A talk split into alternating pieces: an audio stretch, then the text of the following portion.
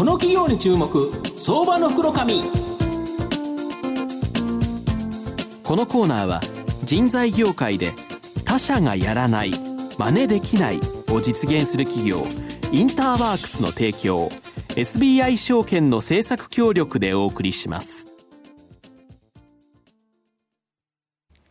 この時間は相場の福の神 SBI 証券投資調査部シニアマーケットアナリスト藤本信之さんとともにお送りいたします。藤本さんこんにちは。毎度相場の福の神こと藤本でございます。今日11月22日いい夫婦の日。そうですね、まあ、奥さんとなんとかですね仲良くしていきたいなと僕は思っておりますので奥さんよろしく。お願いいたします。ということでですね、えーまあ、今日はですね証券コードが、えー、6920東証一部上場レーザーテック代表取締役社長の岡林修さんにお越しいただいてます。岡林さんよろしくお願いします。よろしくお願いいたします。よろしくお願いいたします。このレーザーテックさんは、えー、東証一部上場で株価今1969円ということですから売買単位100株ですから、まあ、約20万円ほどで買えるという形なんですが、えー、横浜市港北区新横浜にですね本社がありまして半導体関連装置エネルギー環境関連製品、まあ、レーザー顕微鏡および FTD 関連装置の開発製造販売サービスの提供を行っている企業だと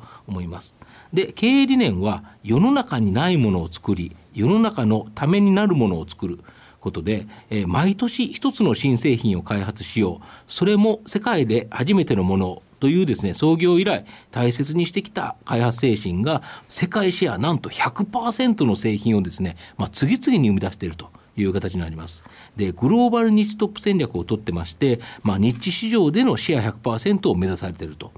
他社と差別化ができ、お客様が高い付加価値を求めているですね、ニッチな市場に狙いを定めて参入するという形になります。で、最先端の半導体製造プロセスにですね、不可欠な高精度の検査測定装置を製造してまして、特に、えー、マスクブランクス検査装置では世界シェア100%、もうレーザーテックさんしか作ってないと。いう形になります。で、液晶や有機 EL 環境関連装置ではですね、FPD 用大型マスクの血管検査装置、およびリチウムイオン電池の電気化学反応可視化システムなどを製造されており、まあ、特に先ほどの FPD 用大型マスクの血管検査装置もえー、世界シェア100%となってます。まさに半導体製造、液晶パネル製造においてはですね、欠かすことのできない企業という形になるんですが、あの小林社長、あの世界シェア100%の製品があるなどですね、まあ、御社はグローバルニッチトップ戦略、こちらを取られてると思うんですが、はい、その理由教えていただけますでしょうか？はい。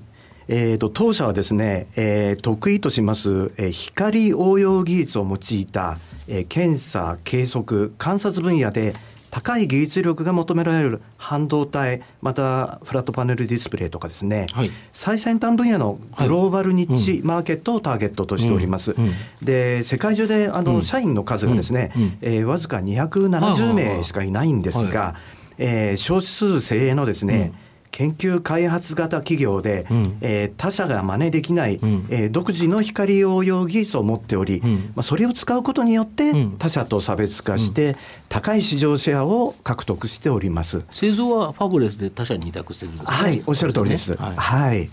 でグローバルニッチトップニッチマーケットをターゲットとしている理由なんですが、あのまずですね、ニッチなマーケットですと、大企業がなかなか参入しにくいと、はい、で大企業は固定費が大きく、まあ、それなりに大きなマーケットではないと、まあ、食べていけません。で一方ですね、まあ、我々と同じぐらいの規模の会社ですとか、まあ、小さい会社ですと、まあ、技術力で当社に勝てないので、やはり参入障壁が高いということになります。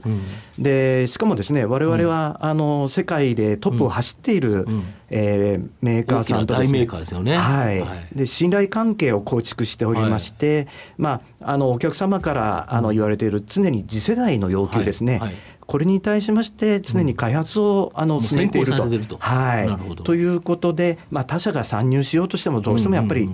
参入しにくいという、間に合わないということになります。うんまあ、あのそのような関係でですね、うん、えー、マーケットでシェアを高める、うん、あすなわちオンリーワンになればですね、うん、まあ、結果として高い営業利益率が維持できると、まあね、他社いないわけですからね。はい。で実際にあのマーケットシェアをほぼ100%維持している製品をいくつか持っているということでですね、えー、当社は過去3年の営業利益率が、うん、まあえー、あのの平均がですね20%以上という高い営業利益率を日本の製造製造業ではちょっと考えられない営業利益率ですね。そうですね。はい。なるほど。で、はい、あと半導体液晶などですね、日本勢若干ですね苦戦しているケース多いと思うんですけど、はい、御社の影響ってないんですかね？あの結論から申しますと全く影響はございません。はい、はい。で当社はですね、あの1970年代からもう海外進出ですね。はい、やはりあの世界のリーディングカンパニーさんに向けてですね、うんうん、あの製品を出しておりまして、うん、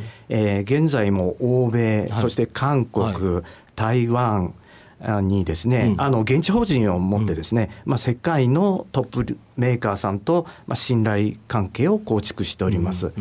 で、まあ、先ほどご説明した通りですね、うん、えー、グローバルニッチトップ戦略を取っておりまして、うん、えー、過去3年の平均では、うん、えー、海外の、えーうえー、売上比率ですね、うん、これが70%以上と、まあ、過半はもう海外なんですね。えー、はい、ですでに海外のお客様の割合がもう圧倒的に、うん、えー、高い状況になっております。うんであのそういうことでですね、うん、まあ、例えば半導体、うん、フラットパネルディスプレイ、うん、まあ、その他の最先端技術が、まあ、世界のどこかで伸びれば、まあ、当社も恩恵を受けるとそういうふうな状況になっております。社長も今から韓国出張なんですよね。はい。そうですよね。本当全世界もう飛び回ってるっていう形で、もうグローバルな大メーカーとさまざまなお話をされてるということですよね。なるほど。まあ最後あの最後ですね。三つ目がですね、今後 IoT の進展などいろんなところで半導体使われるので、えー、まあ世界的に半導体需要増加するんじゃないかと。はい。社長の考えどうですかね？えー、あのおっしゃる通りでですね、うん、半導体の需要は今後間違いなく増加していくと、え考えております。はい、で具体的にはですね、はい、まあ、あの今新聞市場をにぎわしております、はい、まあ、IoT、それから人工知能、まあ、あの AI と言われてるんですね、それからビッグデータ、それから自動車の自動運転等ですね、はい、えー、まあ、これらのものはすべて、まあ、多くの半導体をあの使用するというアプリケーションであのこのようにですね半導体が使われるアプリケーションというのは、まあ、今後ますますあの広がっていくと思います。でしたがってですね、あの必要な半導体の量っていうのも、まあ、今後ますます増えていくと。ということで、この需要を満たすためには、まあ、今後もですね、まあ、半導体の設備投資が続いていくというふうに考えています。でこれは当社にとっては非常に強い追い風となります。そうですよね。そ投資が増えれば、はい、その検査するなんだかんだ装置が増えるということでいうと、えー、御社の売り上げも上がるということですよね。はい。えー、まあ最後の質問なんですけど、えー、まあ御社の今後の成長を引っ張るもの、はい、成長戦略を教えていただきたいですか。はい。えーであの少し専門的な話になって恐縮なんですが、うんうん、あの半導体を製造する時のですね、次世代の製造プロセス、はい、作り方が違う、えーまあ、次の世代ですね、はい、の製造プロセスに使われる EUVL という新しい技術があるんですが、はい、まあ、この技術がですね、まあ、今後2019年から大体2020年にえー、実用化されると言われております。で当社はこの EUVL に関連する検査技術で、うん、まあ、他社よりももう数年進んでいるということで、うん、えー、この技術が実用化される、まあ、2019年から2020年には、まあ、当社が大きく飛躍できるチャンスの年になると。オリンピックに向けてガツンといけるっていう感じですか、えー、いきたいというふうに考えてます。えーまたですね、あのー、過去地道に取り組んできた、うん、まあ、新規事業の、うん、えー、開拓の結果生まれた、まあ、いくつかの製品がございまして、まあ、これも同じ時期に伸びるというふうに、えー、期待しております。で、まあ、先ほど話したようにですね、うん、まあ、長期的にも、まあ、半導体やあのフラットパネルディスプレイ、うん、そして先端産業のですね技術革新は、まあ、常に、うん、あの続いてですね、まあ、それによって、まあ、新たな検査、計測観察ニーズという、まあ、当社が得意としている分野ですね、うん、これのニーズが出てくると、うん、でこれを的確にキャッチして、うん、まあ、タイムリーにお客様のあの困っている問題解決に貢献すると、まあ、そういうふうなソリューションを、あの提供していくというのが、まあ、当社の使命でですね、まあ、あの先ほどあのお話しされたようにですねあの当社の企業理念は、まあ、世の中にないものを作り、世の中のためになるものを作るという、あのこういうふうな企業理念を、まあ、今後も引き継いでですね、まあ、今現在も若い優秀なエンジニアが続々と育ってきております。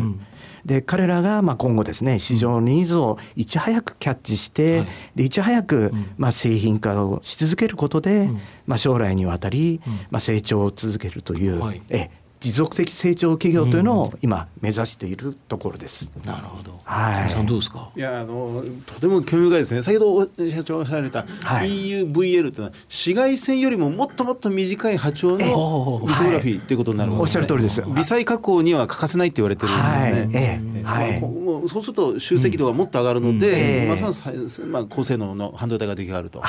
とですか。ええ。そこで世界今や最先端研究に走ってらっしゃると。そうですね。そこの検査装置だからやっぱりこれ東京五輪にかけてすっごい楽しみですよね。ね。はい、なるほど。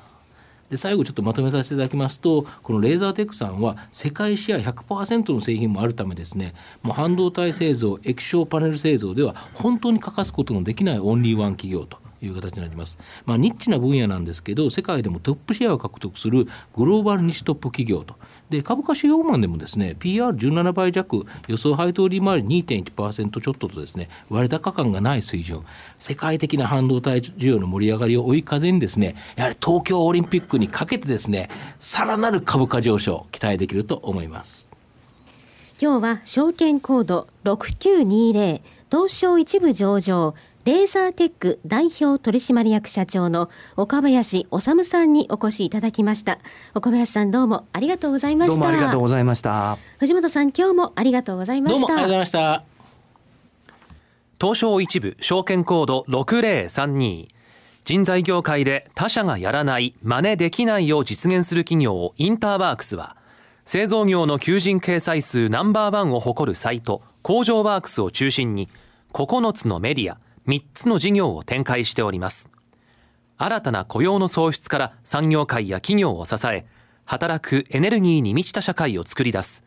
東証一部証券コード6032インターワークスのこれからにぜひご注目ください。この企業に注目、相場の福の神。このコーナーは人材業界で